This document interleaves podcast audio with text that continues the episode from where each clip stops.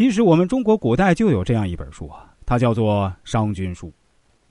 传说是春秋战国时期法家代表人物商鞅君写的关于君王如何统治的书，作者究竟是不是他已无从知晓，但是确确实实反映了他的专制治国思想。战国末年，秦国所以能一统六国，建立我国历史上第一个中央集权制的国家，那这个历史功绩不能不归功于商鞅在秦国进行的两次革新变法。商鞅变法的指导思想是什么？政策措施是什么？这些答案都反映在《商君书》中，《商君书》是记载商鞅思想言论的汇编思想。这本书是专门给专制君主们提供统治人民的手段和秘诀的，因此历来成为禁书。禁书啊，并非真的就是绝对禁止人们观看的书啊，而是禁止给一般人看的书，或者说禁止给被统治的人观看的书。一般的人看了会自觉这是一本违背道德的书。从而自己良心有愧。数千年来，商君书都被统治者列为禁书，是有名的天下第一禁书啊。因为这是帝王专属，过去啊一直是太子太傅教太子的教材，只有历代君王和储君才能读到，其他人看了都会被当作叛逆。商君书是一本充斥着暴虐味道的书，暴露了中国两千多年封建专制的不传之秘。揭示了中国专制的社会最黑暗的核心，是一本愚民宝典。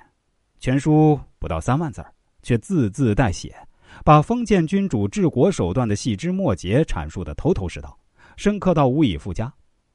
商君书既讲道理又讲办法，真的做到了理论和实践有机结合。哪怕你目不识丁，只要听一遍，你就可以当皇帝。更令人震惊的是，《商君书》阐述的依法治国及法家的丑陋和阴损之大成，《商君书》本身就这么成了空前绝后的严刑峻法，读了让人不寒而栗。《商君书》适合丛林时代，文明时代的人类仍然需要引以为鉴。读了这本书，你就会明白，当年那个北方落后的蛮夷之国秦国，为什么能在短短十余年间迅速崛起，最终摧枯拉朽般统一六国。也会明白历代君王为什么会把老百姓修理的服服帖帖。一个王朝稀松平常也是三百年。从零星的史料中，我们偶尔可以看到秦国士兵的恐怖形象，一个个那腰里是拴着人头。也许人们总是不大敢相信，难道秦兵个个都是杀人狂？读了《商君书》才知道，这绝对是可能的。有人说最黑不过《商君书》，那么这本禁书究竟都讲了什么呢？商君书的核心就是人吃人，要想人吃人啊，就必须要把自己变强，把他人变弱，这样才能提高自己的凝聚力，加强自己的控制力。遵循的就是弱民强国的原则。故有道之国，勿在国强民弱。他不会期望国强民强，那样就失去了自己的凝聚力，没有人听从自己的指挥了；更不会期望国弱民强，那样就会失去了自己的控制力。